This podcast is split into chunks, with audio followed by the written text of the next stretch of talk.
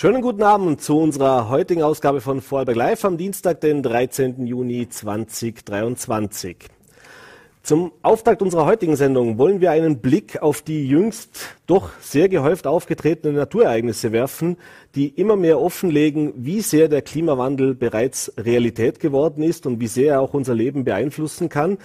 Vor einigen Wochen mussten bereits in Hörbrands einige Bewohner ihre Häuser verlassen nach einem Hangrutsch, nach einem Erdrutsch. In der Schweiz mussten die Bewohner ein, ein ganzes Dorf räumen, weil hier große Gesteinsmassen das Dorf bedrohen oder jetzt auch schon teilweise in das Dorf herabgestürzt sind. Und jüngst war jetzt gestern zu hören, dass in der Silvretta ein großer Felssturz für Aufregung gesorgt hat. Äh, ja, die Frage, warum treten solche Ereignisse gehäuft auf? Wie kann man sowas vorhersagen? Was kann man dagegen tun? Und wie sehr wird uns dieses Thema in den kommenden Jahren auch beschäftigen? Ich freue mich jetzt sehr dazu begrüßen zu dürfen einen Experten in diesem Bereich, äh, und zwar von Geosphere Austria, Michael Lotter, der mir jetzt via Zoom aus Wien zugeschaltet ist. Schönen guten Abend und danke für den Besuch im Studio. Schönen guten Abend nach Vorarlberg. Ja, ich habe es ja gesagt, wir haben jetzt in den letzten paar Tagen doch einige solche Ereignisse gesehen, die ja schon sehr, sehr beeindruckend und auch beängstigend sind. Wenn wir vielleicht kurz bei diesem Felssturz jetzt gestern im Silvretta Massiv bleiben, äh, das Fluchthorn 3398 Meter hoch.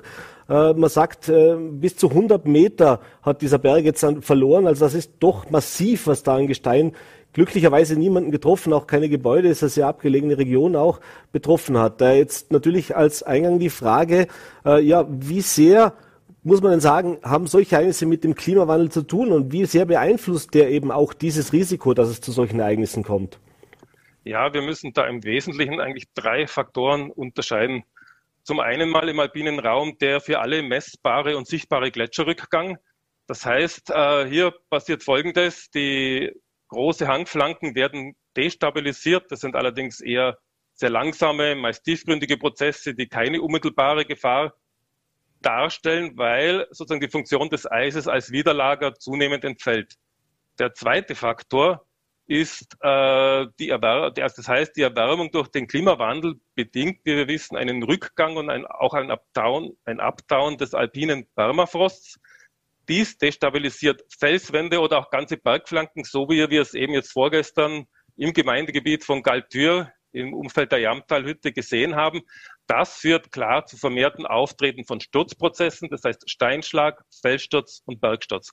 Und der dritte Faktor ist letztendlich, dass wir wissen, dass mit dem Klimawandel die Häufung extremer Wetterphänomene und auch eine steigende Frequenz und Intensität der Niederschlagsextremer, das heißt eine Zunahme von beispielsweise starken Niederschlägen stattfindet. Damit verbunden ist das vermehrte Auftreten von spontanen Rutschungen, von Hangmuren, Muren, Steinschlag und so weiter. Mhm.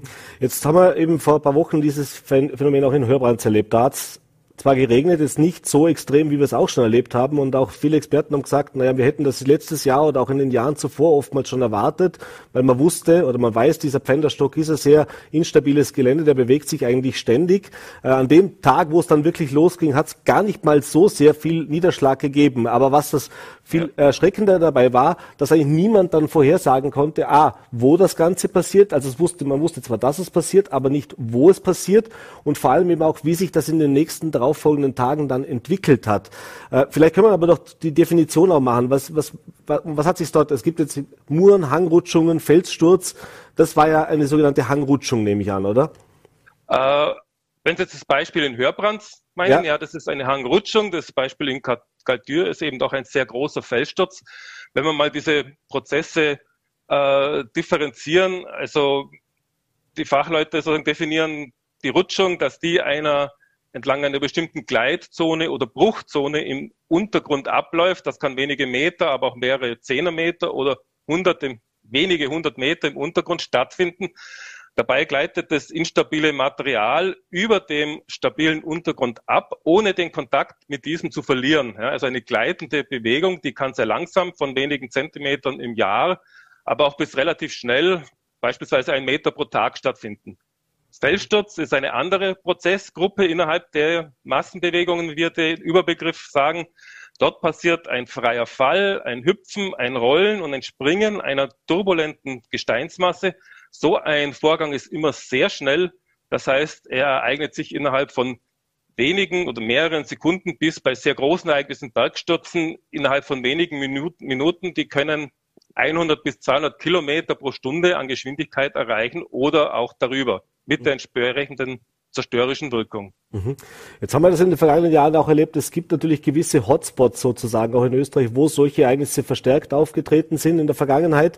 Äh, aber wie sieht es denn generell mit der Gefährdungslage in Österreich aus? Ist, äh, ist das sowas, dass man das sagen kann, es ist eigentlich überall gegeben oder gibt es schon so Regionen, wo man sagt, also klar, wo es keine Berge gibt, wo es keine Steigungen gibt, da wird es ja. weniger die Gefahr geben. Aber sagen wir jetzt mal zumindest in, die, in dem Teil Österreichs, wo wir auch ja. eben Erhebungen haben. Ja, eben also in den alpinen Regionen müssen wir eigentlich auch wieder nach den eingangs genannten Faktoren differenzieren. Also konkret der Gletscherrückgang betrifft natürlich äh, vergletscherte, die vergletscherten Gebiete entlang des Alpenhauptkamms, also circa zwischen Silvretta-Gruppe im Westen über Ötztaler, Zillertaler Alpen, Venediger Glocknergruppe bis hin zum Ankogelgebiet. Die gleiche, das gleiche Areal ist natürlich auch vom schwindenden Permafrost betroffen. Dazu darüber hinaus aber beispielsweise auch höhere Gebirgsmassive außerhalb des Hauptkamms, also beispielsweise das Zugspitzmassiv, ja, äh, was entsprechende Höhen hat, die Schobergruppe südlich des Hauptkamms an der Grenze Osttirol-Kanten oder auch das Dachsteinmassiv. Also generell kann man sagen, schattseitige Höhenlagen ab circa 2500 Meter bis um 3000 Meter und darüber. Beides hat aber, wie Sie schon gesagt haben, ja einen flächenmäßig doch eher geringen Anteil in Österreich und befindet sich auch praktisch durchwegs außerhalb des permanenten Siedlungsraums. Mhm. Ein bisschen anders schaut es eben bei den starken Niederschlägen oder wie wir es auch bezeichnen, stationäre Wetterlagen. Also wenn beispielsweise Tiefdruckgebiete, wie wir es jetzt vor kurzem die Adria-Tiefdruckgebiete hatten, längere Zeit über dem gleichen Standort bleiben und immer wieder Niederschlag frisch heranschaufeln, das ist praktisch überall in Österreich möglich. Ja. Mhm. Äh, das ist natürlich ein Punkt, äh, dass man, wie schon gesagt, das haben die Experten auch gesagt, wirklich eine Vorhersage, wo, wann das genau passiert, solche, solche Ereignisse kann man nicht vorhersagen. Aber was kann man denn machen? Was, was machen auch Sie? Wie, wie beobachtet man solche gefährdeten oder Risikogebiete auch? Und, und wie, wie, ja, wie soll ich sagen, wie valide sind da auch irgendwelche Vorhersagen, die man machen kann? Ähm, mit den Vorhersagen ist es bei Hangrutschungen oder Felsstürzen im Gegensatz zum Beispiel von Lawinen Lageberichten oder auch Wettervorhersagen, die auf Prognosen von reproduzierbaren, wiederholbaren Ereignissen beruhen, äh, ist es dann bei Massenbewegungen doch ungleich schwieriger. Eine Massenbewegung, ein Felssturz, ein Rutsch ist immer ein einzelnes Ereignis und ein Hang kann instabil werden und der daneben stabil. Ja. Das ist also immer eine Betrachtung lokaler Faktoren notwendig. Das heißt, eine zeitliche Vorhersage ist jetzt mit oder ohne Klimawandel praktisch nicht möglich oder zum Beispiel, wenn ein Hang schon überwacht wird bei Messungen, so wie es in Brienz passiert, eben halt nur sehr kurzfristig möglich, wenn wir beispielsweise einen exponentiellen Anstieg der Bewegungen haben und dann wissen, da muss ein Absturz kurz bevorstehen. Ja. Eine räumliche Vorhersage ist eben auch nur sehr eingeschränkt möglich, zum einen aufgrund der bekannten Anfälligkeit von bestimmten Gesteinen, weiteren Faktoren wie zum Beispiel die Hangneigung, das Vorhandensein von mobilisierbarem Lockergestein und so weiter in bestimmten Regionen. Das stellen wir zum Beispiel in Gefahrenhinweiskarten oder Dispositionskarten dar, sodass wir ungefähr natürlich schon die räumlichen äh, Möglichkeiten kennen und auch wo jetzt anfällige Gesteine in Österreich sind, das wissen wir schon. Ja. Mhm. Wie hat sich da auch die, oder wie entwickelt sich auch die Technologie? Ich meine, es gibt auch, äh, sage jetzt in der Meteorologie immer bessere Vorhersagemodelle. Es gibt immer neue technische Möglichkeiten, Sie haben es genannt, was man für Messmethoden anwenden kann und so weiter. Ja. Äh, wie viel hilft das auch oder sage ich mal so, ein Verständnis dafür zu bekommen oder auch dieses Wissen zu erweitern, um eben vielleicht künftig noch besser, auch gezielter reagieren zu können? Also in erster Linie nähert man sich ja der Untersuchung von solchen Instabilitäten mit äh, messtechnischen Methoden, also wie Sie schon gesagt haben, mit einer messtechnischen Überwachung an. Hier haben wir sehr moderne Methoden zur Verfügung. Ja, das eine ist zum Beispiel auf EU-Ebene das Copernicus-Programm. Das hat eine Internetplattform, den sogenannten European Ground Motion Service. Also zwei Satelliten, das ist der Sentinel 1A und der 1B, überwachen mittels Radar die Geländeoberfläche eigentlich in ganz Europa. Da erfolgt ein Überflug auf zwei definierten Flugbahnen im Abstand von sechs Tagen. Damit werden Bodenveränderungen festgestellt, äh, die auch auf Hangbewegungen hindeuten können. Mhm. Diese Daten verwenden wir auch. Sie sind jedermanns zugänglich, aber sie brauchen halt eine fachliche Interpretation. Eine weitere sehr bekannte Methode ist das, also das Scannen des Geländes mit Hilfe eines Laserscans, das LIDAR auch bekannt. Das kann terrestrisch, also vom Boden aus oder auch von Drohnen aus oder auch mit kleinen Flugzeugen aus der Luft passieren. Da wird die Geländeoberfläche von sehr präzisen Lasern abgetastet und damit können dann auch in gefährdeten Hängen auch kleinste Veränderungen festgestellt werden. Mhm. Und punktuell werden auch Messpunkte im Gelände ganz klassisch mit GPS-Sendern angebracht und dann kann man auch dort die Veränderung der Position kontinuierlich oder periodisch überwachen. Das sind also im Wesentlichen die modernsten äh, Methoden, die auch wir einsetzen. Mhm.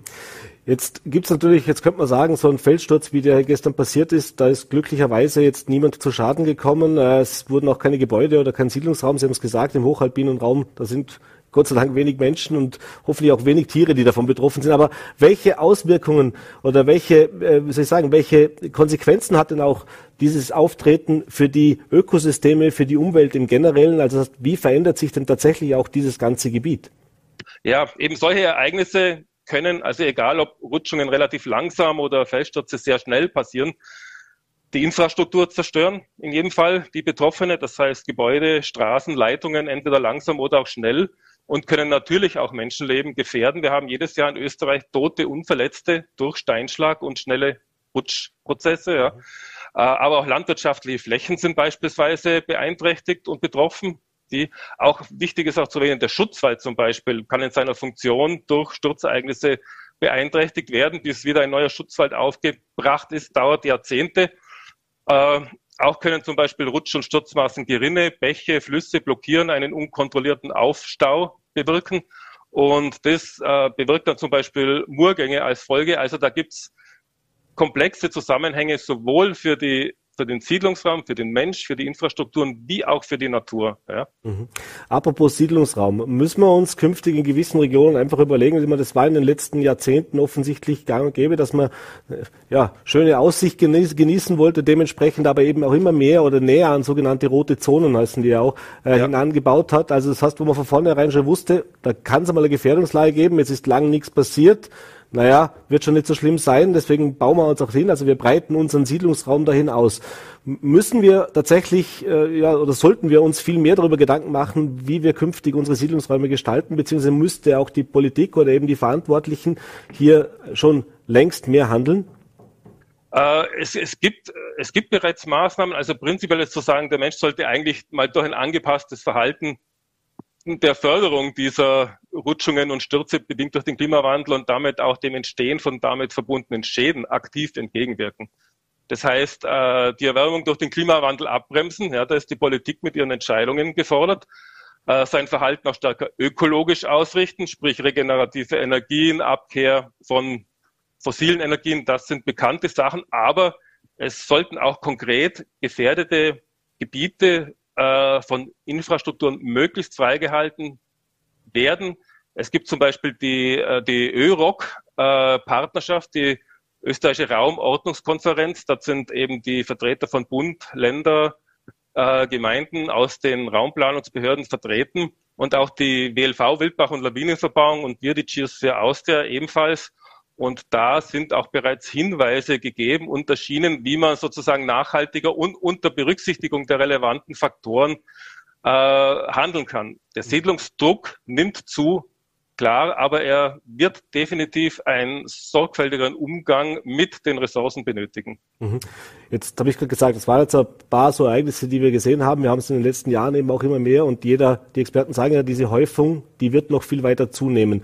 Äh, sind Sie ein Experte, der sich auch schon länger mit dieser ganzen Thematik natürlich beschäftigt? Äh, wie besorgt sind Sie, wenn Sie diese jüngsten Ereignisse sehen und auch mit dem Hinblick, was da noch auf uns zukommen kann? Ähm, da muss man auch wieder differenzieren. Massenbewegungen haben ja also Bergsturz, Felssturz, Rutschungen sind ja zum einen natürliche Prozesse, ja, Hangausgleichsprozesse im Gebirge, die eigentlich immer schon, also seit der letzten Eiszeit, was wir jetzt aktuell beobachten, stattfinden, also schon seit Tausenden von Jahren. Ähm, die andere Sache ist, dass wir eben schon wissen, wie gesagt, äh, Klimawandel, Zunahme von Wetterextremer, langanhaltende Niederschläge genauso wie Starkniederschlagsereignisse. Also wir wissen auch, dass wir definitiv bestimmte Ereignisse zunehmend haben werden. Äh, auch das Beispiel jetzt von Galtür kann mit dem Permafrost oder wird mit dem Permafrost, wie auch die Kollegen von der Landesgeologie Tirol festgestellt haben, im Zusammenhang stehen. Man muss natürlich sagen, jetzt direkt vom Klimawandel, also jetzt mit dieser Permafrost-Problematik und so weiter, sind natürlich nur sehr kleine Siedlungs, also gar keine Siedlungsgebiete, also sehr mhm. kleine Flächen in Österreich betroffen. Und auch das Ereignis in Galtür war doch außerhalb der Reichweite mhm. des Siedlungsraums. Aber äh, Personen, die sich äh, beruflich oder im Freizeitverhalten ja, in, in ihre sozusagen in alpine Regionen äh, begeben, die müssen sicher jetzt ohne da Ängste schüren zu wollen, ja, schon aufpassen, auf Warnzeichen achten. Eine Sache ist auch auf die alpinen Vereine, auf die Alpenvereine als Wegehalter werden natürlich zunehmende Herausforderungen zukommen.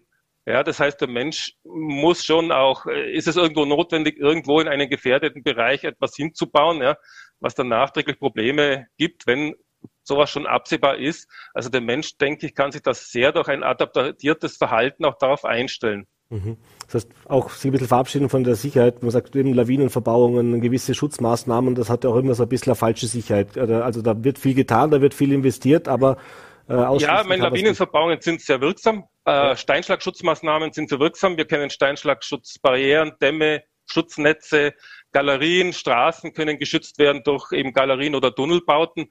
Aber ein Steinschlagschutznetz hilft doch auch nur gegen eine bestimmte Dimension. Ein Restrisiko im alpinen Raum besteht immer, egal ob jetzt einer dort lebt oder sich auch bewusst, sei es beruflich oder in der Freizeit, in so einen hochalpinen Raum begibt. Ja. Alles klar. Herr Lothar, ich bedanke mich, dass Sie sich die Zeit genommen haben. Sende liebe Grüße nach Wien. Vielen Dank für den Besuch bei Vollberg Live. Schönen Abend noch. Dankeschön. Ja, danke schön. Bitte gerne. Auf Wiedersehen. Und wir wechseln jetzt unser Thema. Ja, nachdem nun so langsam, zumindest vorläufig in der Bundes-SPÖ ein bisschen bisschen zumindest Ruhe einkehrt und Struktur einkehrt, scheint auch äh, in der Diskussionen, die es in der Vorarlberger SPÖ rund um die Obmann-Debatte gibt oder die Obfrau-Debatte gibt, äh, nun eine Entscheidung näher zu rücken. Äh, meine Kollegin Magdalena Raus von den Vorarlberger Nachrichten hat es heute schon veröffentlicht, nachzulesen auf Voll.at. Es scheint nun eine Entscheidung gefallen zu sein und für viele auch überraschend soll die schon relativ kurzfristig nun auch umgesetzt werden. Darf Sie jetzt bei mir im Studio begrüßen. Magdalena, danke für deinen Besuch. Heute mal ganz ungewohnt auf der anderen Seite. Schönen guten Abend. Ja, äh, jetzt haben wir natürlich die letzten Jahre, haben wir viel mit der Bundes-SPÖ uns beschäftigt, aber natürlich auch du immer wieder mit der Landes-SPÖ. Und da geht es jetzt schon doch seit einiger Zeit diese Diskussion um, wer wird denn Obmann oder Obfrau. Es gab schon beim letzten Landesparteitag äh, ja eigentlich diese Notlösung in Anführungszeichen. Die Gabriele Spricker-Falschlunger, die eigentlich schon aus der Politik sich ein bisschen verabschiedet hat, hat dann nochmal noch mal in die Bresche gesprungen, gesprungen, hat hier diesen Streit oder diese Diskussion auch abgewendet, äh, hat aber von Anfang gesagt, sie macht das nur zeitlich begrenzt. Und wir haben natürlich, oder du hast immer wieder auch natürlich nachgefragt, wie sieht's aus? Lange Zeit hat man immer nur gehört, ja, wir sind dran, es wird dann ein paar Kandidaten geben. Ein Kandidat hat sich jetzt herauskristallisiert, das ist der Mario Leiter. Äh, was kann man über Mario Leiter sagen? War das überraschend, dass er jetzt schlussendlich offensichtlich das sozusagen Ruder an die, in die Hand nehmen soll? Also wirklich überraschend war es jetzt eigentlich nicht mehr, weil es ist schon in den letzten Wochen hat sich schon herauskristallisiert, dass er der einzige verbliebene Kandidat für den Vorsitz ist.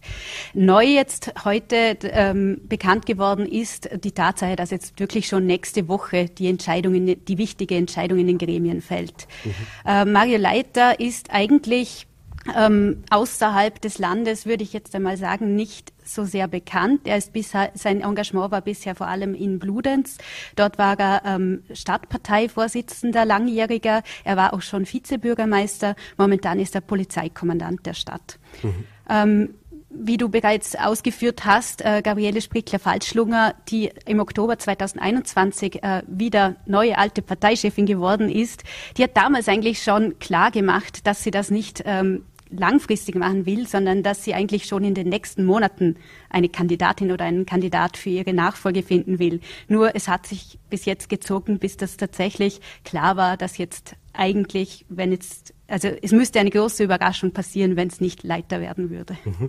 Jetzt gibt's ja, äh, die Vorarlberger SPÖ ist natürlich jetzt nicht vergleichbar mit einer Wiener SPÖ. Das ist, eine kleine Organisation, die auch bei den Wahlen, jetzt sage ich jetzt mal, ja immer als Oppositionsrolle auch in, in das letzte Mal waren es glaube ich knapp zehn Prozent, die sie bei den Wahlen erreicht haben. Aber es gibt natürlich ein paar namhafte SPÖ-Politiker, äh, die auch immer wieder im Gespräch waren. Ob das jetzt der Reinhold Einwallner ist, der Nationalrat oder eben auch äh, der, der, der Michael Ritsch oder der Martin Staudinger, der es auch schon gemacht hat. Äh, aber die haben immer von vornherein abgewunken. Äh, ist es wirklich so eine undankbare Position hier der Landesparteiobmann zu sein, dass man jetzt eben mit dem Mario Leiter auch die, die, die Frau Auer, also die Fraktionsfrau hat natürlich äh, schon abgewunken gehabt. Das heißt, also die wollten alle nicht. Braucht es das frische Blut? Es schaut ganz danach aus, weil ist, äh, Gabriele Sprichler-Falschlunger hat zum Beispiel auch schon früh ähm, eigentlich immer klar gemacht, dass sie am liebsten eine Frau als Nachfolgerin hätte. Nur daraus ist jetzt bekanntlich nichts geworden. Es es sind immer wieder mehrere Namen gehandelt worden. Du hast sie zum Teil schon erwähnt. Zum Beispiel Manuela Auer war eigentlich eine logische Nachfolgerin für viele. Aber bei jeder Nachfrage war dann klar, sie hat, also zunächst hieß es noch, ähm, es ist unklar und dann hat sie eigentlich immer abgewunken. Genauso ein ebenfalls bekannter Vorarlberger Name ist der Nationalratsabgeordnete Reinhold Einwallner. Auch er wollte dann letztendlich nicht. Also es war offenbar ist es eine schwierige Aufgabe, weil es, es bis zuletzt es, es ist nur einer übrig geblieben. Mhm. Jetzt hast du es heute schon berichtet. Also am Anfang nächster Woche soll in einer Präsidiumssitzung praktisch das jetzt in trockene Tücher gebracht werden. Aber natürlich ist der Mario Leiter, sollte es dann wirklich sein, noch nicht der Landesparteiobmann, denn dazu braucht es natürlich einen Parteitag.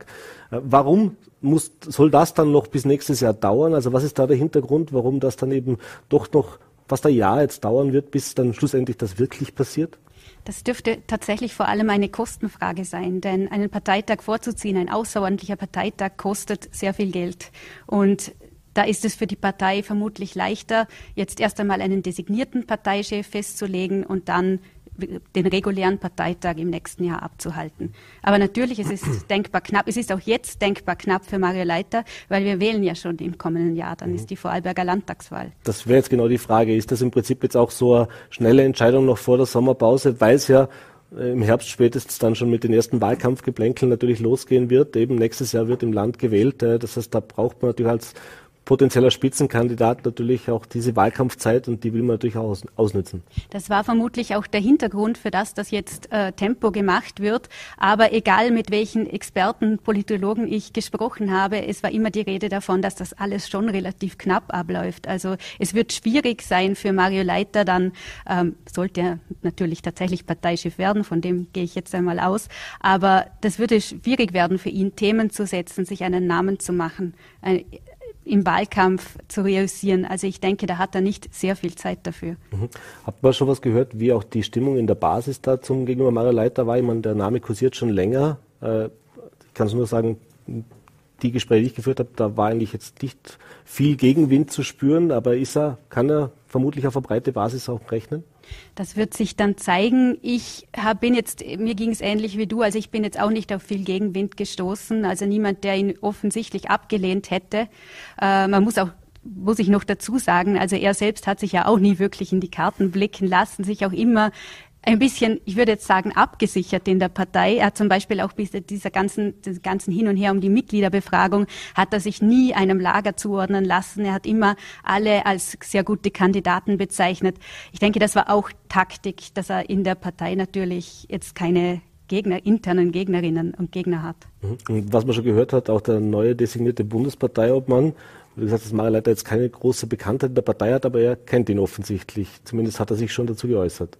Er hat sich im VN-Interview vergangene Woche, hat er zumindest sich entlocken lassen, dass es sich um einen, also die Frage war, was er von Mario Leiter hält und die Antwort war, ein guter Mann. Mhm. Jetzt hat er Mario Leiter Wahlkampferfahrung eben im, auf kommunaler Ebene. Was traust du ihm persönlich und was traust du der SPÖ zu, wenn wir jetzt äh, auf die Landtagswahl auch schauen? Na, wie, wie schon erwähnt, also die Zeit ist denkbar knapp, aber ich denke, wenn jetzt endlich mal die Entscheidung fällt, die ja wirklich schon wo, mehr als eineinhalb Jahre herumschwirrt, also sogar noch länger, dann ich denke, da wird er jetzt schon die Möglichkeit haben, ein, einen guten Wahlkampf zu machen, ein, sich äh, zu profilieren, auch gegenüber ähm, der, der schwarz-grünen Bundes, äh, pardon, Landesregierung natürlich. Also ich denke, da hat er schon Chancen. Alles klar. Dann wird spannend bleiben. Ich glaube, die Themen gehen nicht aus. Magdalena, ich danke, dir, danke dir, dass du dir Zeit genommen hast. Äh, ja, wie gesagt, und alle News und Neuigkeiten natürlich über brandaktuell Fuller oder in den Vorarlberger Nachrichten und spätestens Anfang nächster Woche sind wir schlauer. Vielen Dank für das Gespräch. Danke. Und das war es auch schon mit unserer heutigen Ausgabe von Vorarlberg Live. Äh, ich hoffe, es hat Ihnen gefallen. Und wenn Sie mögen, natürlich sind wir morgen wieder da, 17 Uhr, Voller.t, VNRT und Ländle TV. Bis dahin einen schönen Abend.